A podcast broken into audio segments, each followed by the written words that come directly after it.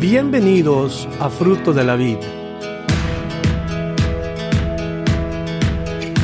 Nuestro deseo es presentarle la palabra de Dios de una manera sistemática, con el fin de que usted aprenda, conozca y crezca en su relación personal con Dios.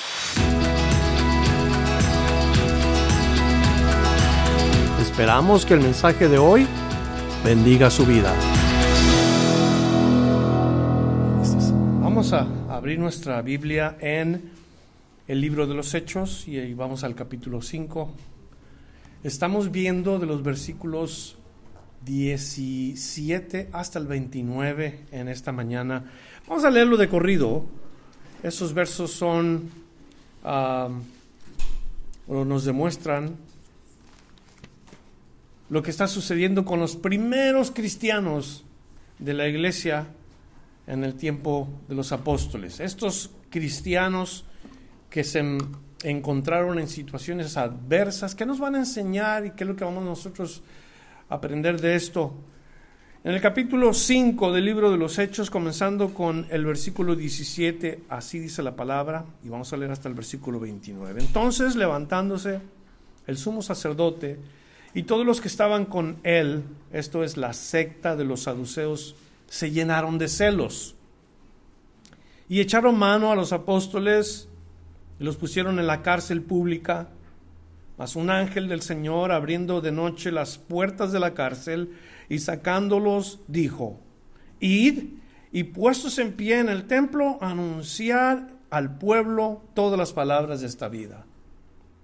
Habiendo oído esto, entraron de mañana en el templo y enseñaban entre tanto vinieron el sumo sacerdote, los que estaban con él, y convocaron al concilio y a todos los ancianos de los hijos de Israel, y enviaron a la cárcel para que fuesen traídos.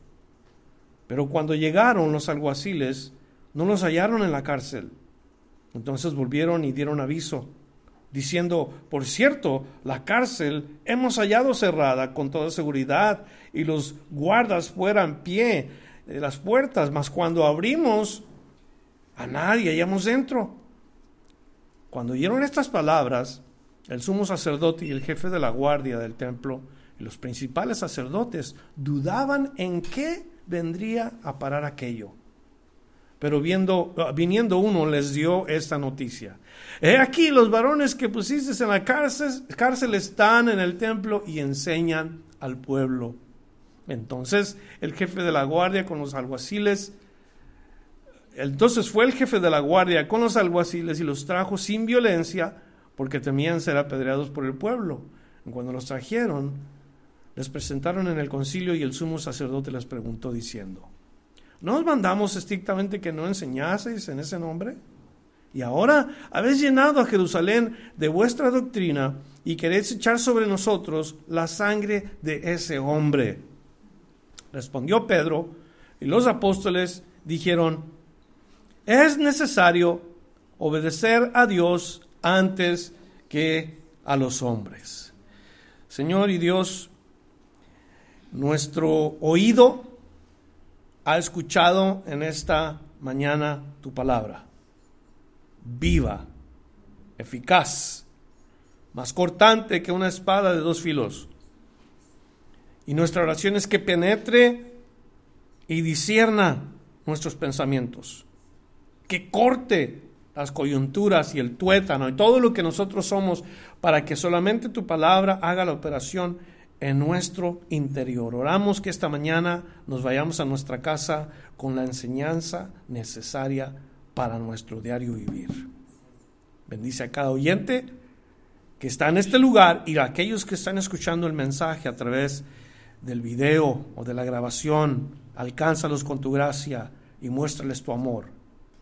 Yo te lo ruego en esta mañana, en el bendito nombre de Cristo Jesús nuestro Salvador. Amén. El tema para hoy es la obediencia. La obediencia es un tema universal. Está el que manda y está el que obedece. Este patrón ha existido en todo momento, aún en el cielo existió. Hubo un ser que no quiso obedecer a Dios. Se rebeló con orgullo, pecó contra Dios y arrastró con él a muchos otros seres que a su vez fueron rebeldes. Este ser o este ángel que Dios creó ha querido que los hombres desobedezcan a Dios desde el primer día y que en lugar de obedecer a Dios le hagan caso a Él. Este día nosotros vamos a ver a los discípulos, a los doce apóstoles, metidos en la cárcel, como criminales por el simple hecho de que enseñaban acerca de Jesús de Nazaret, quien había resucitado de los muertos. Y la gente podía, encontrar, la gente cuando los oía encontraba, no podía encontrar, sino sabían acerca de la vida eterna. Eso fue el crimen. Y por eso estaban en la cárcel estos apóstoles del Señor. Causó que la religión judía comenzara a atacar a aquellos seguidores de Cristo porque querían obedecer a Dios. Ese es el tema para hoy. Es mejor obedecer a Dios antes que los hombres. Y mi oración es que nos vayamos a nuestra casa, como dije, con ese sentir. Obedece a Dios, querido hermano y hermana. Obedezcamos a Dios lo que está prescrito para nosotros, porque nos conviene. Nos sirve obedecer a Dios. Leímos el versículo 17 y el 18 juntos. Y entonces levantamos el sumo sacerdote, ya sabemos quién es el sumo sacerdote, Caifás y Anás, y luego nos dice, y todos los que estaban con él, los de la secta de los saduceos, y se llenaron de celos. Y la primera cosa que aprendemos nosotros en esta mañana es que debemos de ser obedientes aún en medio de la oposición. Haga su nota. Debemos de ser obedientes aún en medio de la oposición. Dice que los sacerdotes se llenan de celos y yo no sé cuántos de ustedes piensan que los celos son buenos o los celos son malos. Los celos han causado que muchas relaciones se afecten negativamente. Matrimonios que sufren consecuencias porque hay cónyuges celosos. Pero ¿por qué hay celos? Los celos existen por acciones incorrectas o contrarias a un comportamiento ético normal. Los celos existen por cuestiones egoístas. Y, sucede lo mismo en el ámbito espiritual. Los celos son a veces la razón por la cual hay persecución, como en este caso, la religión judía persiguiendo a lo que ellos llamaban la secta de los del camino. La secta nueva secta que había, se había levantado en el nombre de este Jesús de Nazaret. ¿Qué causa esto? Causa que ellos echen mano a los apóstoles. Esto no es una acción positiva, esto es una acción negativa de la religión. Siempre tengamos en cuenta que si tú vas a seguir a Cristo, van a tomar ciertas cosas en tu vida que no las esperabas. ¿Cuántos de ustedes están dispuestos a seguir a Cristo de verdad, servirle con todo su corazón, con toda su alma, con todas sus fuerzas? ¿Mm? ¿Qué va a venir para usted que dice, yo quiero servir a Jesús con toda mi alma, con todo mi corazón, con toda mi fuerza? Pablo, quien se convirtió del judaísmo al cristianismo, fíjese lo que acabo de exponer. La religión está persiguiendo a los cristianos. ¿Y qué tenemos? Tenemos que un hombre judío se convierte al cristianismo. ¿Y qué causa esto? Causa que su vida esté siendo constantemente atacada por los de su religión. Es como nosotros. Ustedes que tienen trasfondos de la religión popular. ¿Cuántos de aquí?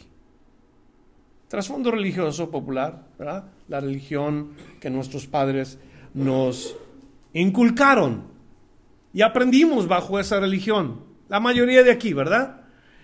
Te conviertes al cristianismo, o sea, dejas lo que tus padres te enseñaron y ¿qué sucede?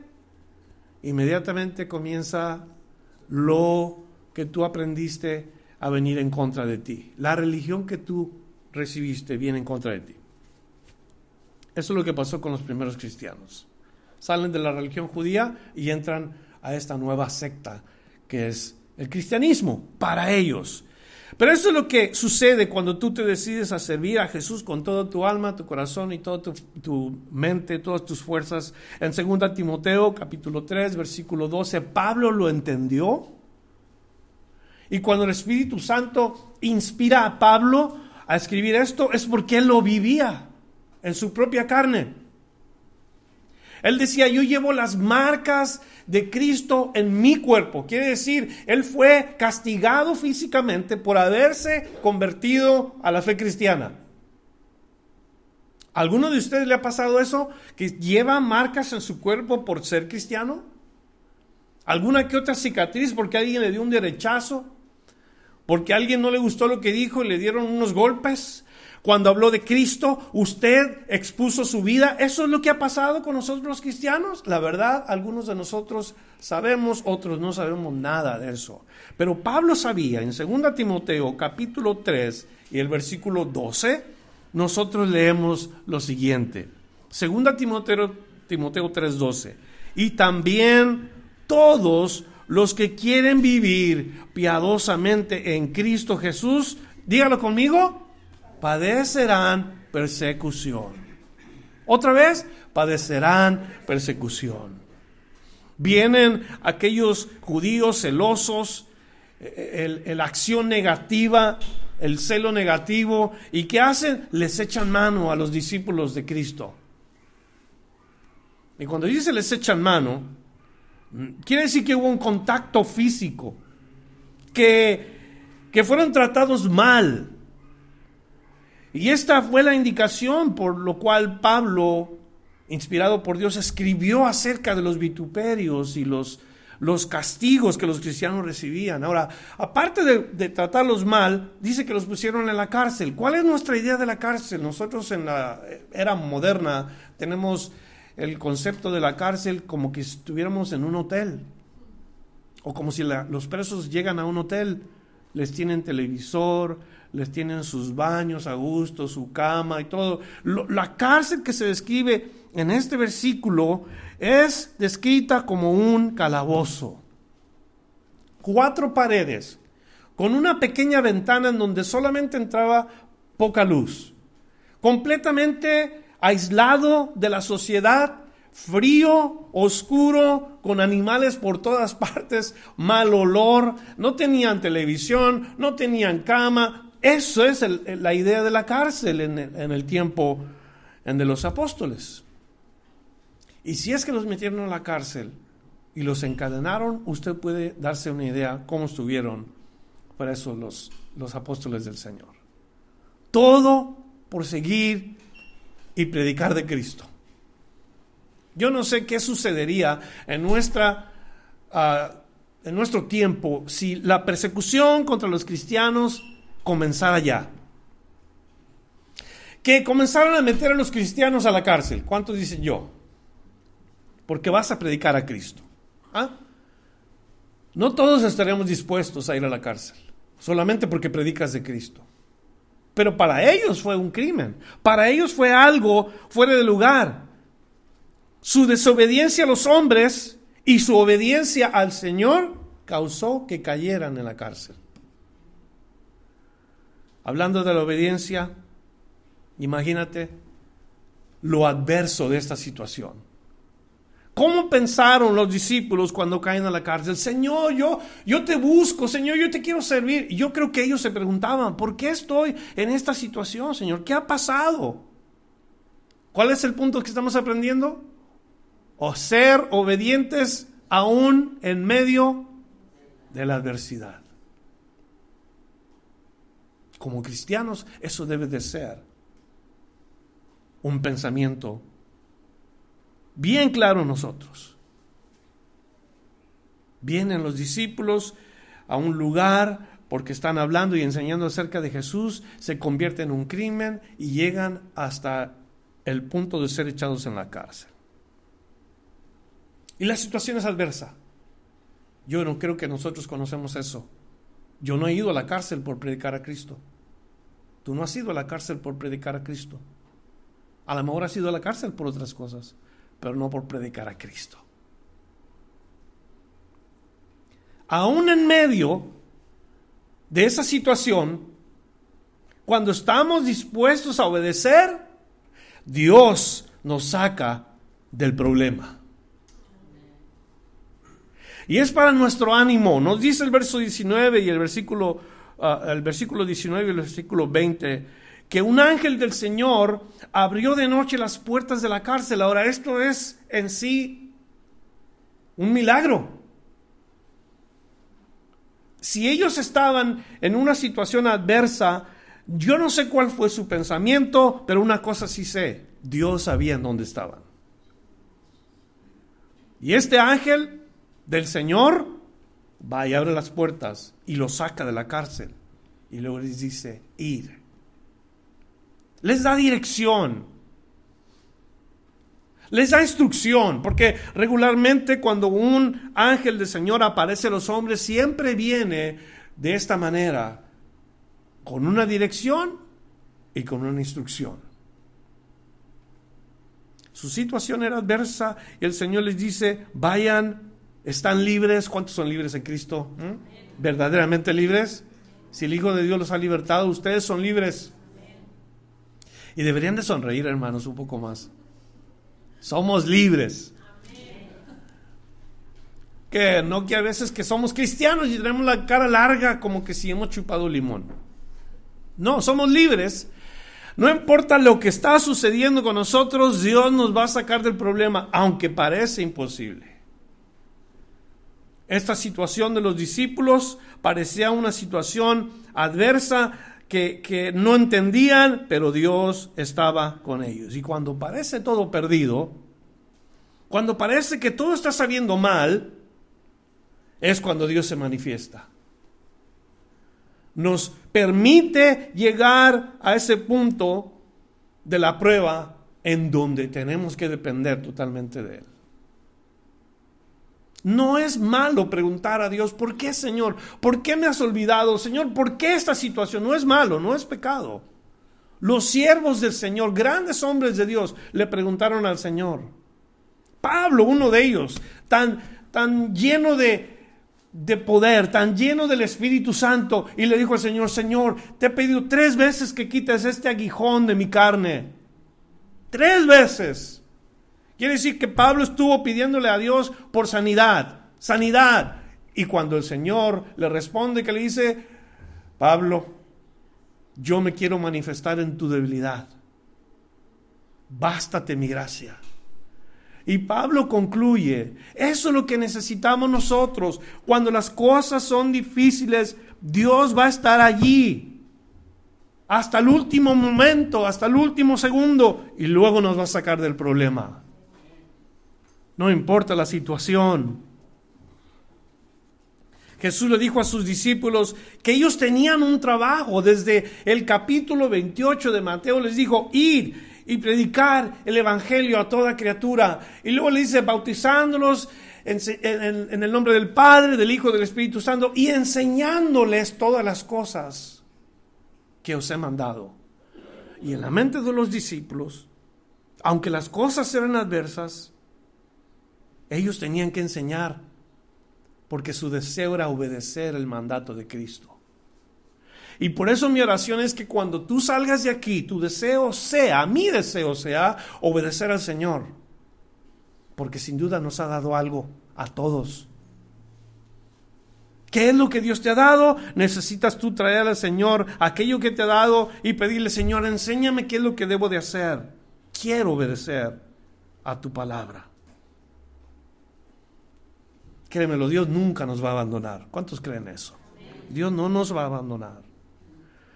Cuando nos llama y nos da un trabajo, nada va a suceder hasta que Él termine con nosotros. Yo lo creo. Y aunque haya tragedias y aunque haya, haya situaciones que no vamos a entender, Dios estará con nosotros hasta el último momento. En Isaías capítulo 43 y el verso 2 es una promesa. Claro que Dios le está hablando al pueblo de Israel, pero cada palabra que viene de la palabra de Dios es para ti y para mí. Ahí en Isaías les dice, en el capítulo 43, el versículo 2, lo siguiente, cuando pases por las aguas, yo estaré contigo. Y si por los ríos, no te anegarán. Cuando pases por el fuego, no te quemarás, ni llama arderá en ti. Esa es una promesa de Dios. Yo no sé si tú la quieres tomar personalmente o no. Cuando Dios te dice, ve, ve, anuncia las palabras de la vida eterna, ve, anuncia el Evangelio. Yo no sé qué va a venir en contra de tu vida, pero una cosa sí, estoy seguro. Cuando pases por ese, esa situación adversa, Dios estará contigo. Eso sí lo sé. Porque Dios está con aquellos a quien Él ha llamado. Y tú me vas a decir, pero pastor, pero ¿qué pasó con aquellos que murieron predicando el Evangelio? ¿Qué pasó con esta gente que dio su vida por el Evangelio, que murieron por causa de Cristo? El Señor sabía todo esto. Y el Señor le dijo a sus discípulos en Mateo 10, versículo 39, el que haya su vida, la perderá y el que pierda su vida por causa de mí, la hallará. Cuando tú pierdes tu vida por causa del Señor, si el Señor te llama y tú haces un trabajo de obediencia, cualquier situación, aun cuando se te quita la vida, tú fuiste obediente al Señor hasta el final. Y eso es lo que Dios quiere ver. Eso es lo que Dios quiere saber en tu vida. Que obediente serás, aun cuando la cosa esté difícil. ¿Qué nos lleva a esto? A concluir que nuestra obediencia debe de ser absoluta. El ángel les dice, id y predican en el templo y enseñan en el templo. ¿Y qué hacen los discípulos cuando salen de la cárcel? Inmediatamente al momento que salen, nos dice el versículo 21, habiendo oído esto, entraron de mañana en el templo y enseñaban. ¿Cómo respondes tú a Dios? ¿Cuándo es que tú le respondes a Dios? ¿O vives en el pasado? No, es que yo antes servía al Señor.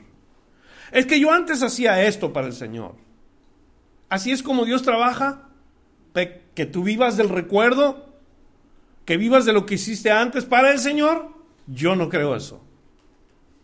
Y si Dios no ha acabado contigo, no seas desobediente, obedece al Señor. Porque a Él le vas a responder un día. Dios requiere obediencia absoluta. ¿Cuántos están de acuerdo? Obediencia absoluta. Si Dios les dijo, vayan y enseñen, los discípulos tenían que ir a enseñar.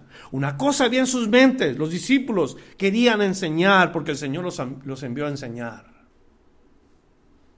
Nuevamente la idea que nos da en Mateo 28, el versículo 20, enséñenles a que guarden todas las cosas que yo os he mandado. ¿Y a dónde fueron a buscar a la gente? Al templo. ¿Por qué al templo? ¿Qué se supone que debe de ser el tipo de gente que va al templo? Al templo iban porque esta gente eran candidatos para obtener la vida eterna, estaban buscando la vida espiritual, querían saber de Dios, querían adorar a Dios, como ustedes esta mañana. ¿Por qué están aquí? ¿Qué los trajo aquí? Bueno, es que a mí me trajo mi esposo, mi esposa, a mí me trajo mi tío, mi tía, mi hermano, mi hermana, mi mamá. Yo no sé por qué estás aquí. Ojalá que estamos aquí por amor a la palabra de Dios y porque queremos adorar a Dios, porque queremos servir a Dios mejor que ayer y más el día de mañana. Obedecer al Señor con una obediencia absoluta. La pregunta es, ¿qué enseñaban? Porque si estaban enseñando, tenemos que preguntarnos, ¿qué es lo que estaban enseñando? Los ángeles le dijeron que fueran y hablaran acerca de esta vida. Ustedes leyeron el versículo. Eh, eh, hablen de esta vida. ¿Cuál vida? ¿De qué vida se está hablando? Y estamos hablando del ministerio tan especial, la vida tan especial de un hombre santo. Estamos hablando de el caminar perfecto de un hombre que entregó todo por el hombre. Su nombre es Jesús. Y todo el mundo le buscaba algo mal hecho, algo que hizo fuera de lugar. Todo el mundo quería una cosa negativa en Cristo y nadie encontró absolutamente nada. Si fuéramos perfectos, ¿qué tendríamos que predicar? ¿O de qué tendríamos que hablar? No pudiéramos. No había necesidad, pero una vida fue perfecta. Y es la vida de Cristo.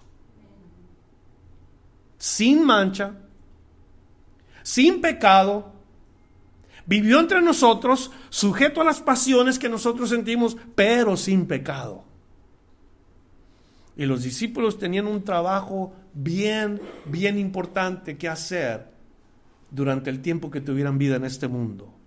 Enseñaban acerca de la vida eterna. ¿Y en dónde se encuentra la vida eterna? Uno de ellos, llamado Juan, escribió en el capítulo 3, versículo 16 del Evangelio de San Juan. Todos ustedes saben este versículo. No tiene ni siquiera que ver su Biblia. ¿Verdad que no? Hermano, recita el versículo.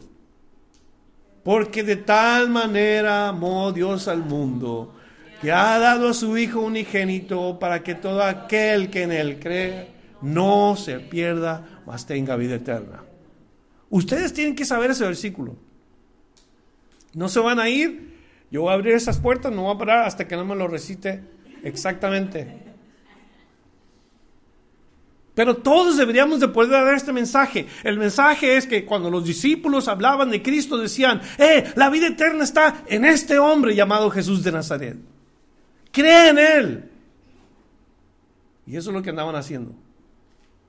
Obediencia absoluta. Hablar de Cristo, no hablar de ellos, hablar de Jesús, hablar de cómo la gente podría obtener la vida eterna. ¿Y cómo era? Depositando la fe en lo que Cristo hizo. ¿Cuál fue la segunda parte del mensaje que los metió en problemas cuando comenzaron a predicar acerca de Cristo?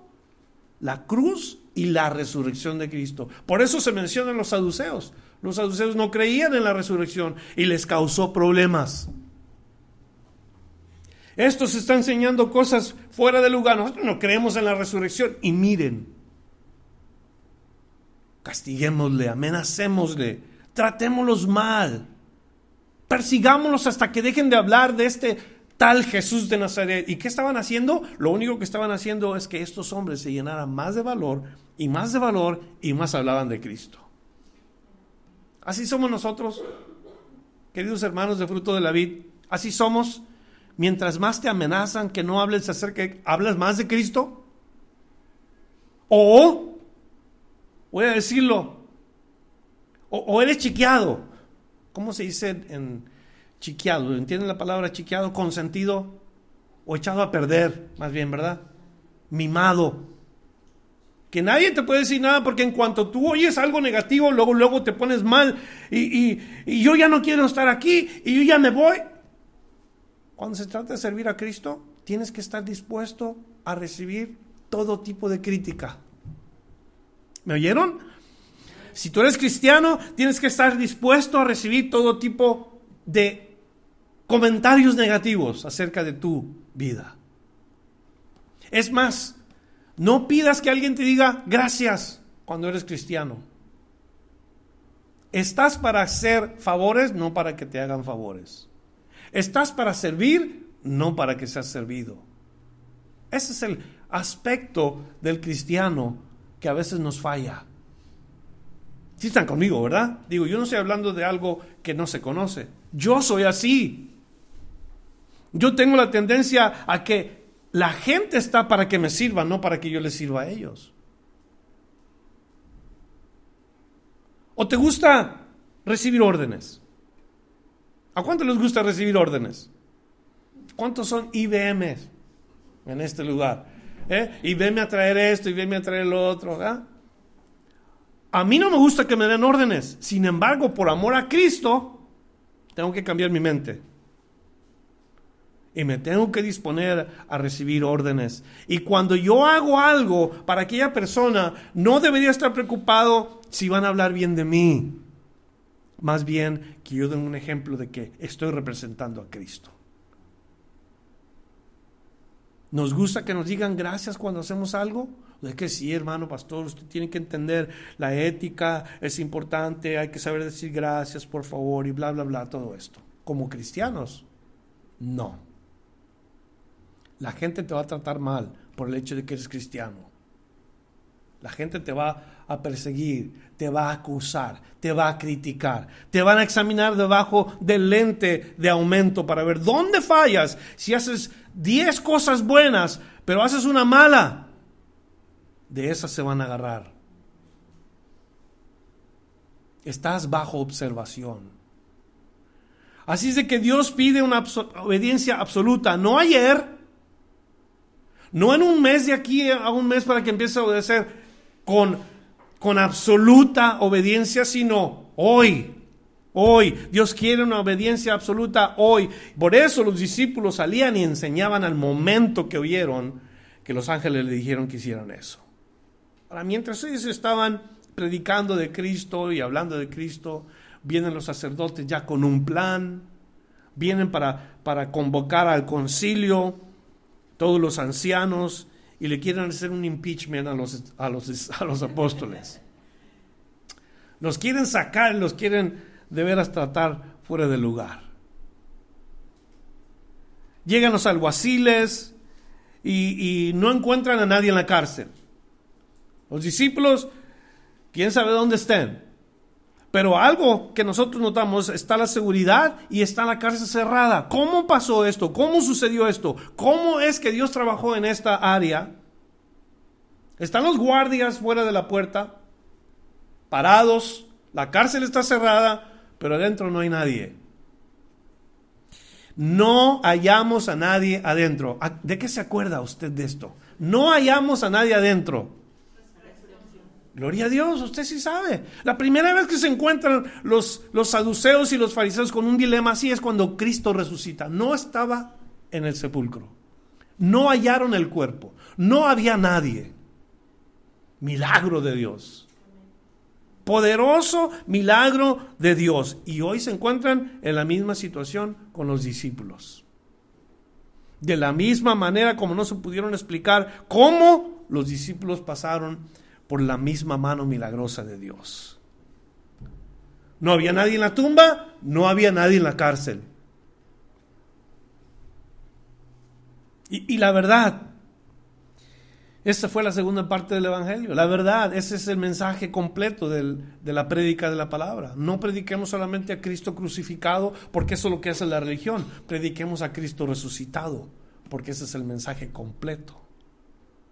No tenemos una cruz. Nosotros, detrás de esta pantalla hay una cruz. No hay un Cristo ahí, porque no quedó Cristo en la cruz. No creemos en la cruz. La cruz no es el símbolo del cristianismo. La cruz es el símbolo de qué? De la muerte. No traemos una cruz colgada porque no queremos exhibir un símbolo de muerte. Creemos que fue en una cruz donde Cristo murió. Pero más importante y más correcto el mensaje es cuando decimos, pero Cristo ha resucitado y ha resucitado sobre la muerte o ha triunfado sobre la muerte. ¿Para qué? ¿Para quiénes? Para todo aquel que cree. Porque así como Jesús fue levantado, así seremos levantados también los que hemos creído. Y, cuando, cuando ellos no hayan respuesta acerca de Jesús, ¿qué es lo que hacen? Comienzan a inventar los fariseos y los saduceos empiezan a inventar a ver cómo es que van a decir para que saquen con una conclusión el problema de la resurrección. Y van a acusar a los discípulos de rateros, tramposos, lo mismo que hacen hoy. En tu trabajo a lo mejor tú eres considerado como un tramposo porque eres cristiano, como un loco, ¿Cómo qué más te pueden acusar cuando eres cristiano en un trabajo y no, no entienden de tu fe? Fanático, una persona cerrada. ¿Cómo más? Díganme, hermanos, porque yo sé que... Hipócrita, exactamente. ¿Qué más? Ignorante. Otra palabra, échenle. Ustedes saben porque les dicen. Débil. Ahí vienen, ahí vienen. ¿Ah? ¿Qué estamos locos? ¿Qué más? Tontos. No, no, no, no es por nada, pero el mundo así tiene catalogado al que dice que es cristiano.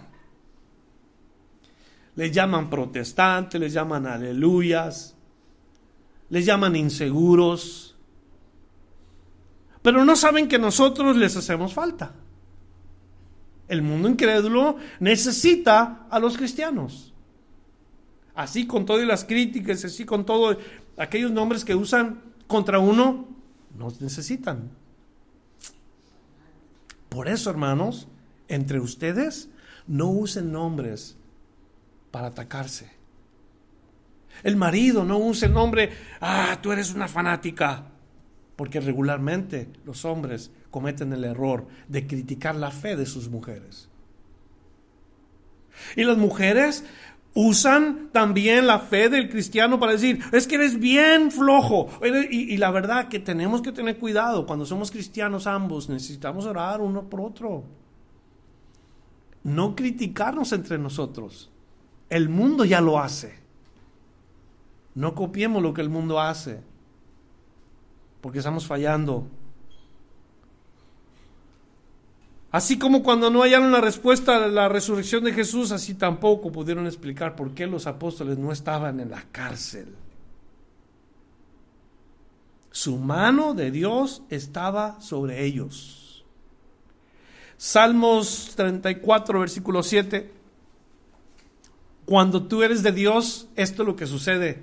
A veces yo pido al Señor que esto suceda mientras que estamos dormidos, porque yo no sé qué me ha pasado los últimos años, ¿verdad, amor? Los últimos años, yo no era así. Algo ha pasado. Usted me puede decir a la salida, es que hermanos, pasa esto. Le voy a contar lo que ha pasado. Yo dormía ligeramente. Cualquier ruido, pequeño ruido, me despertaba. Digo esto, dormía tiempo pasado, usted sabe. Antes. Ahora, cuando caigo en la cama, caigo en la cama. Y no me despierta nada. ¿Qué ha pasado? Y como yo me conozco los años, dice, como yo me conozco, como yo sé cómo me siento, le digo la verdad, yo tengo una responsabilidad como jefe de hogar, yo tengo que estar al, pendiente de mi, de mi familia, tengo que estar en control de estas cosas. La Biblia habla de que aquel padre que deja minar su casa, que deja que el ladrón entre, yo no quiero que eso pase, pero ¿cuántas casas no han sido robadas así? Aun cuando los, los dueños de casa están ahí y están dormidos. Y oro, Señor, no me dejes dormir y desproteger esta casa, Señor. Cuida esta casa, Señor, cuando cerremos nuestros ojos. Porque yo sé que no puedo despertar a veces. Mi esposa a veces me da codazos y me dice, hey, está roncando bien fuerte. Ni yo no sé, yo no ronco. Yo le digo, yo no ronco. Entonces, ¿yo qué oro? El Salmo 34, el versículo 7. El ángel de Jehová acampa alrededor de los que le temen y los defiende. Y yo oro, Señor, cuando cerremos nuestros ojos, manda a tus ángeles para que cuiden este hogar, porque yo creo que yo no voy a oír.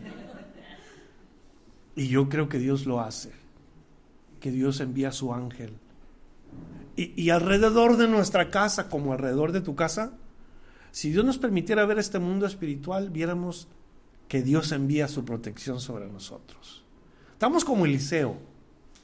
No podemos ver, pero Eliseo no pudo ver que todo el cerro en donde estaban por ser atacados estaba cubierto de ángeles, el ejército de Jehová, para defenderlos. Así es Dios con nosotros. ¿Qué requiere el Señor? Obediencia absoluta. Dígalo conmigo.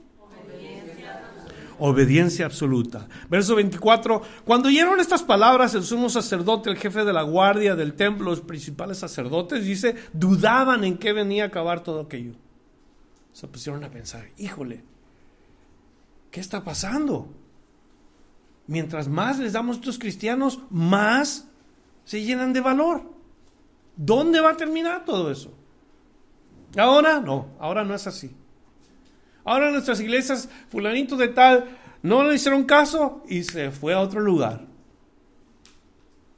Que no le gustaba el color de la alfombra y él dijo, no, ¿sabes qué? ¿Por qué no ponen ese color? No, es que ese es el color que... Ahí nos vemos. No me gusta el nombre de la iglesia, ahí nos vemos. ¿Y cuántas cosas que se llaman niñadas no son causas de que la gente se separe el uno del otro? Aquí vinieron los ataques y, luego nos dice, vino uno de ellos, les dio la noticia, he aquí los varones que están puertos, pues, que pusiste en la cárcel, están en el templo y enseñan al pueblo. ¿Qué es lo que hizo su obediencia? La obediencia de los discípulos demostró o manifestó su naturaleza. Cuando tú vas a un árbol de naranja, ¿qué vas a encontrar? Naranjas quiere decir nada. Así hay muchos cristianos que vas y encuentran naranjas. ¿Me entienden? ¿Entienden la ilustración? Cuando tú eres un árbol de naranjas, se supone que tienes que dar naranjas. Los cristianos estaban donde Dios los quería y estaban haciendo lo que Dios quería. Había fruto. La gente veía el fruto y la obediencia es una manifestación de nuestra naturaleza. Somos hijos de Dios. Y los hijos de Dios son obedientes. Ya fuimos desobedientes, como todos los demás. Y éramos por naturaleza hijos de desobediencia, pero ahora somos hijos de Dios. ¿Cuántos dan gloria a Dios? Hijos de Dios, obedientes. Los encontramos en el templo.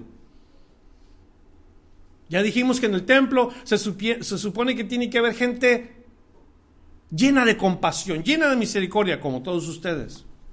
Sonrientes.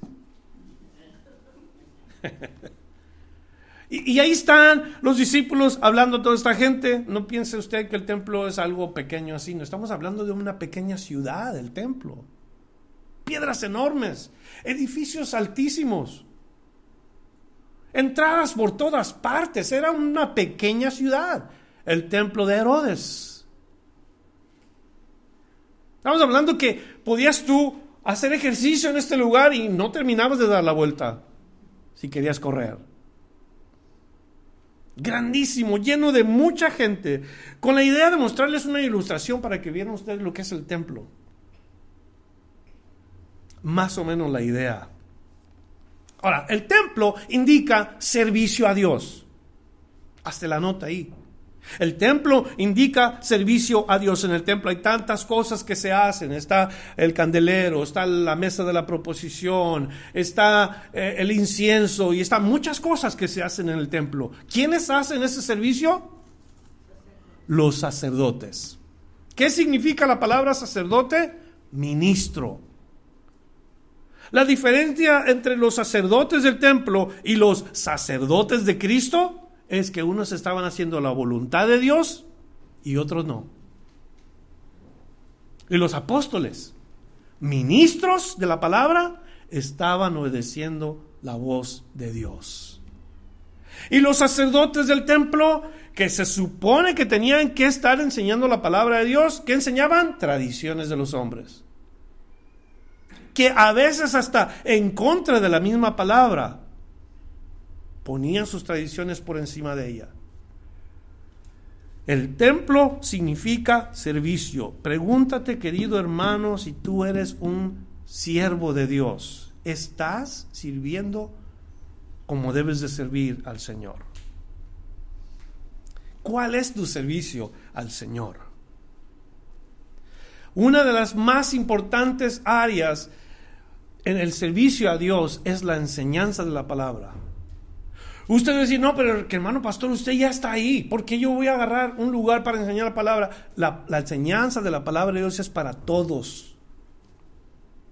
Si tú le enseñas la palabra de Dios a una persona y le enseñas de Cristo, estás haciendo la voluntad de Dios. No tienes que ser pastor.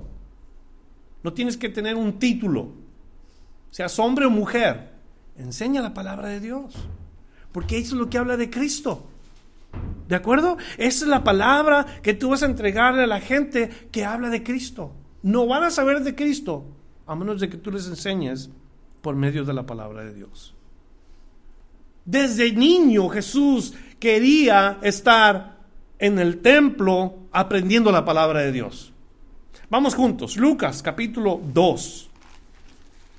Unas vueltas hacia atrás y después de Marcos viene Lucas, ve al capítulo 2 y ahí encontramos lo que nos dice de los versículos 41 al 52. Lo voy a leer de corrido para que veas, ya mero terminamos, otras dos horas y acabamos. Lucas 2, versos 41 al, al 52.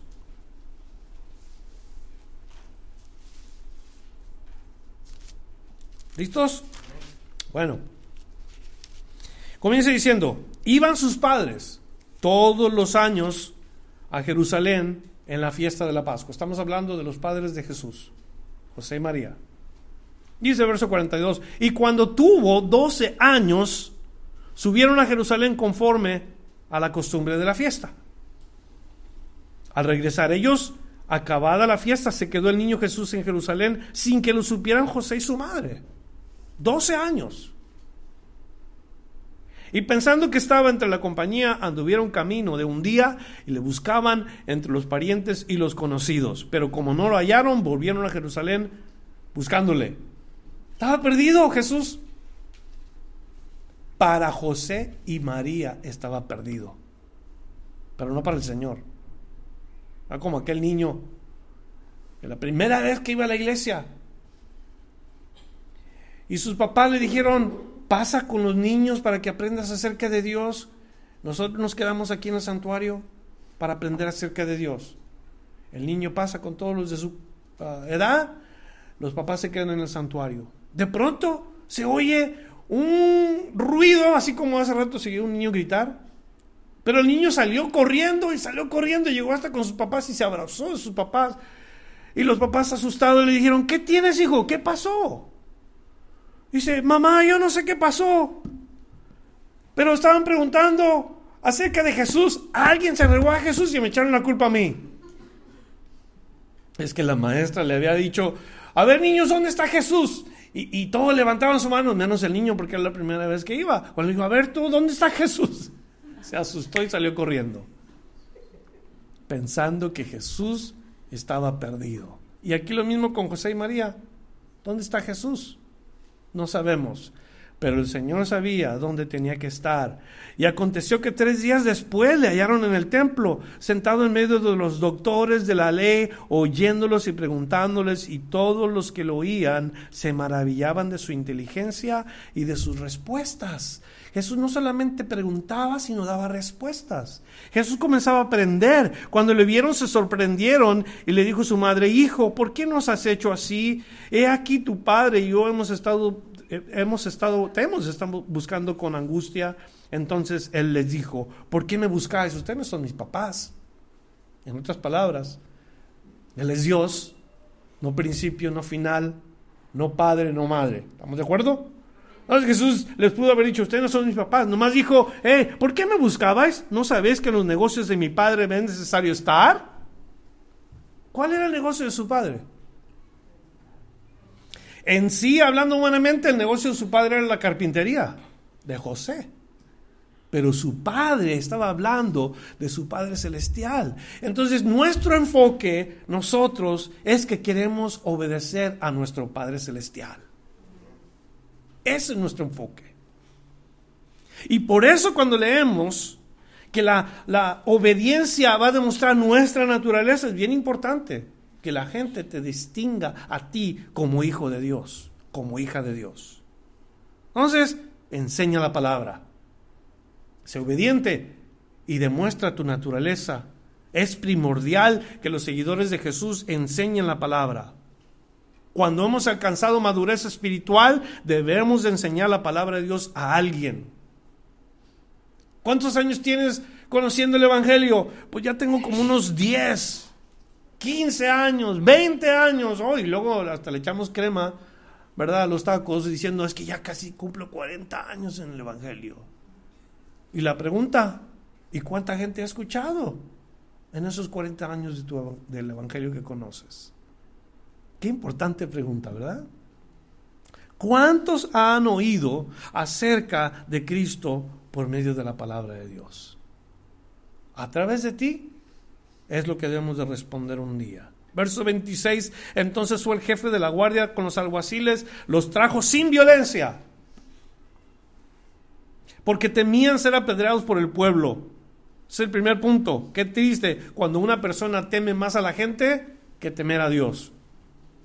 Qué triste cuando una persona se preocupa más qué es lo que va a decir la gente a qué es lo que va a decir Dios. Una, nos muestra también que eran hipócritas. ¿Cómo entraron y sacaron a los apóstoles sin violencia si ya les habían echado mano la primera vez? Por temor, se han de haber hecho compadres por unos cuantos minutos, ¿verdad? Oh, qué bueno verlos en el templo. Qué bendición tenerlos aquí. Vamos afuera, vamos a orar allá afuera al, al patio. ¿ah? Con hipocresía se los llevaron. Nos muestra a nosotros que eran culpables y también andaban tratando de acallar su conciencia. Ah, nos dice, diciendo, no os mandamos estrictamente que no enseñases en ese nombre. Y ahora habéis llenado a Jerusalén de vuestra doctrina y queréis echar sobre nosotros la sangre de ese hombre. ¿Eran culpables, sí o no? Pilato sale y les dice, yo no encuentro nada de qué acusar a este hombre. Este hombre podía irse en libertad en este momento. Pilato dijo eso a los saduceos y a los fariseos. ¿Qué quieren que haga con Jesús de Nazaret? Y ellos respondieron, crucifícale. Crucifícale. Y Pilato, mientras más preguntaba, ellos más gritaban. ¿Eran culpables o no eran culpables? ¿Sabe qué? Hay una cosa que se llama conciencia. Cuando nosotros somos culpables, nos parecemos a Pinocho. Porque la conciencia regularmente nos está diciendo esto y se repite y aquello y se vuelve a repetir y no nos dejan paz. Y yo creo que los saduceos así terminaron. Último verso. El 29 nos dice, respondiendo Pedro y los apóstoles dijeron, es necesario obedecer a Dios antes que a los hombres. Es necesario.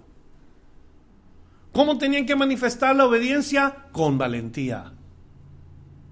Manifestar obediencia con valentía.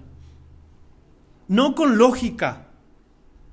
No con astucia, con valentía. Ellos dijeron, es necesario. ¿Qué de verdad es necesario en la vida? Hay gente que piensa en cosas necesarias cuando no son necesarias. ¿Cómo hoy en nuestros días, cuando tú le preguntas a una persona, ¿qué es necesario? ¿Qué es verdaderamente necesario en tu vida? ¿Qué respuesta darías? Para un padre, para una madre, verdaderamente necesario para un papá o una mamá es alimentar a los hijos, educar a los hijos, mantener cuidado de la familia, para el esposo, ¿qué es necesario? Para el esposo es la provisión de los alimentos, para la provisión de la vivienda, para proveer el vestido. Esas son cosas necesarias, ¿sí o no? Pero para un joven tú le preguntas hoy y él te va a responder, para mí es necesario tener un celular. Y tiene que estar conectado a internet porque si no, no sirve para nada.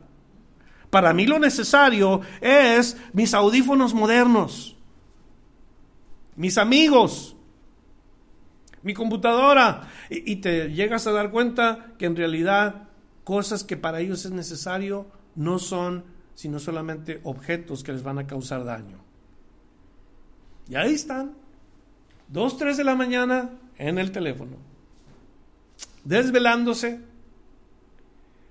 llenando su mente de tantas cosas que no deben llenar, ¿verdad?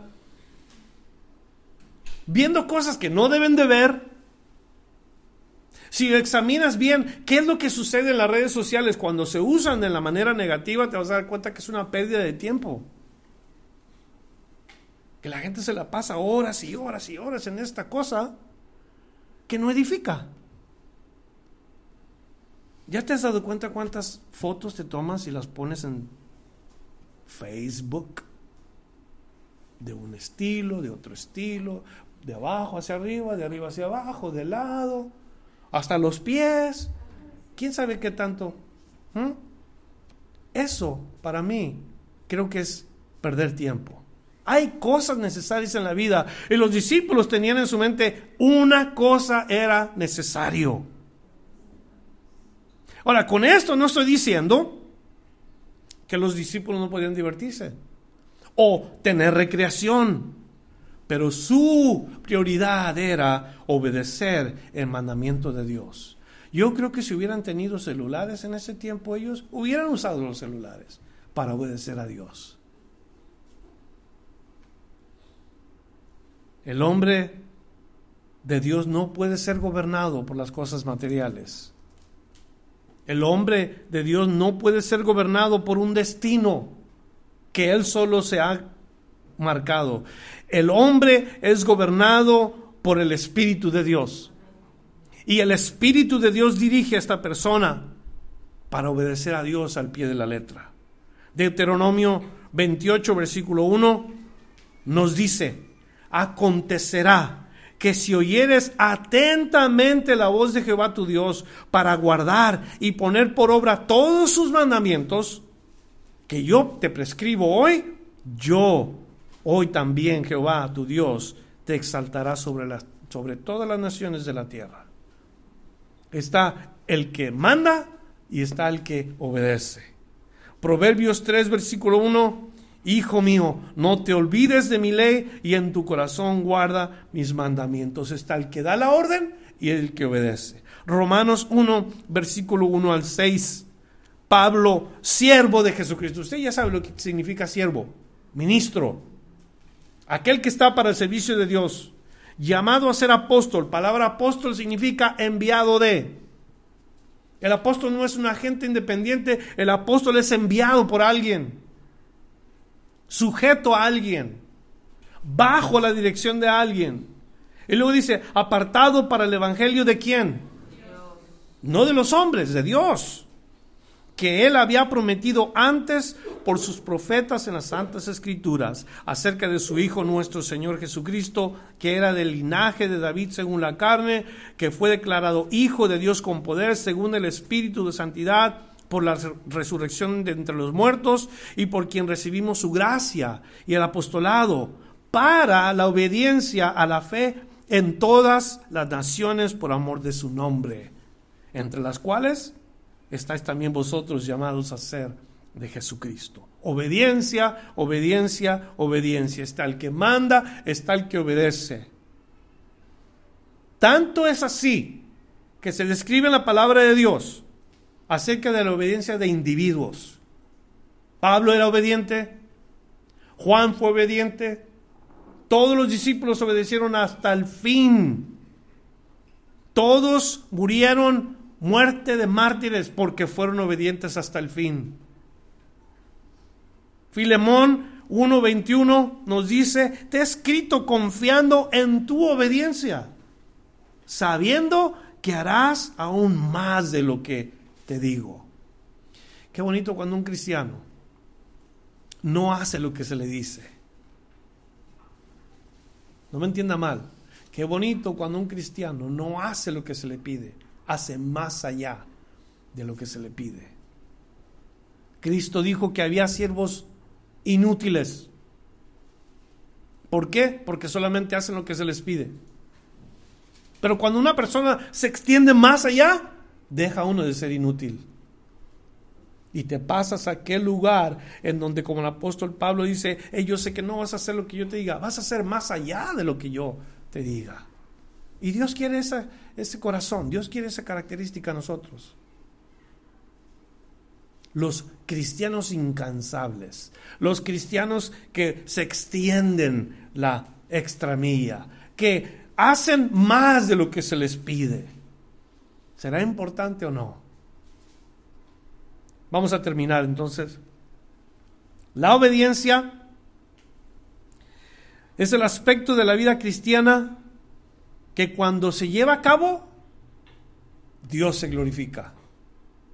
Si no obedecemos, no vamos a ver la mano de Dios. Ahora, obediencia,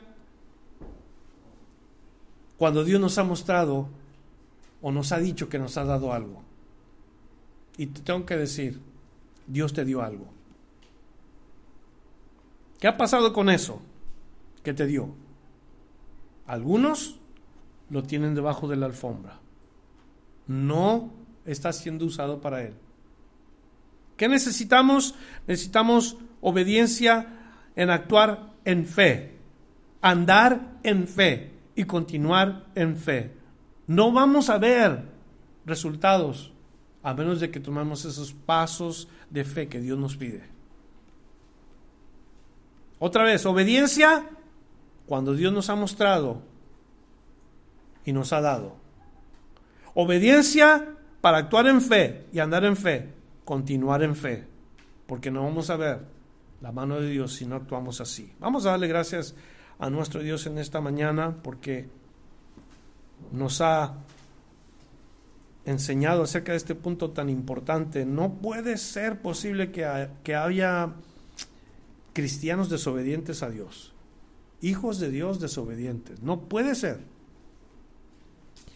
Y necesitamos ser obedientes hoy. Por eso al orar pedimos lo necesario. ¿Y qué es lo necesario, queridos hermanos, para ser obedientes al Señor? ¿Qué necesitamos para ser obedientes al Señor? La solución está en que nosotros pidamos que Dios nos llene de Él que Dios llene nuestra vida de Él para poder ser obedientes a su palabra, para obedecer aquello que nos manda hacer. Allí no vamos a sudar, no vamos a, no va a haber ninguna necesidad de estar investigando cuando Dios nos dice, haz esto, pide al Señor que te llene de su persona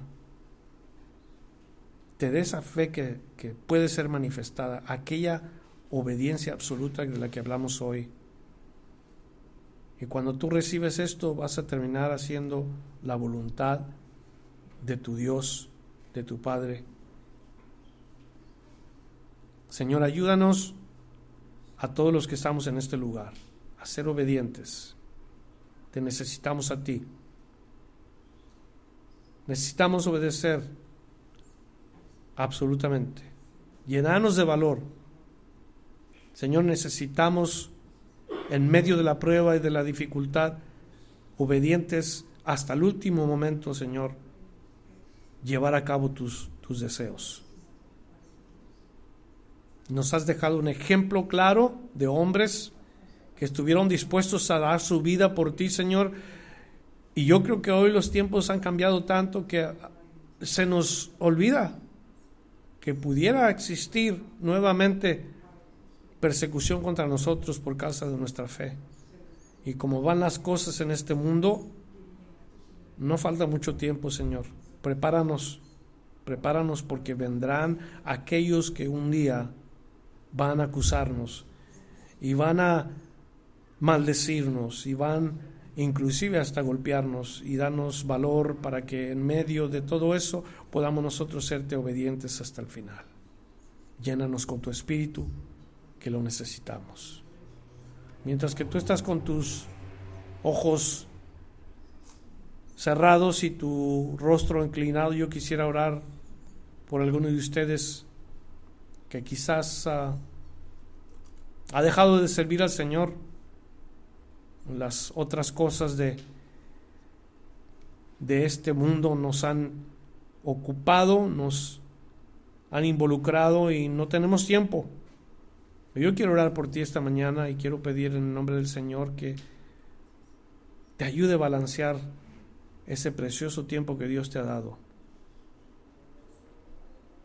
Y si tú estás aquí y deseas que oremos por ti, a lo mejor tú quieres servir al Señor porque has dejado de servirle hoy. Vamos a orar para que Dios nuevamente restablezca ese servicio tuyo delante de Dios. ¿Necesitas oración? Levanta tu mano. Yo quiero orar por ti en este día, antes de irnos a casa, en el nombre de Jesús. Y con tu mano en alto vas a decir, hermano pastor, yo quiero servirle al Señor. No sé cómo me va a usar el Señor, pero yo quiero servirle. ¿Habrá alguien aquí?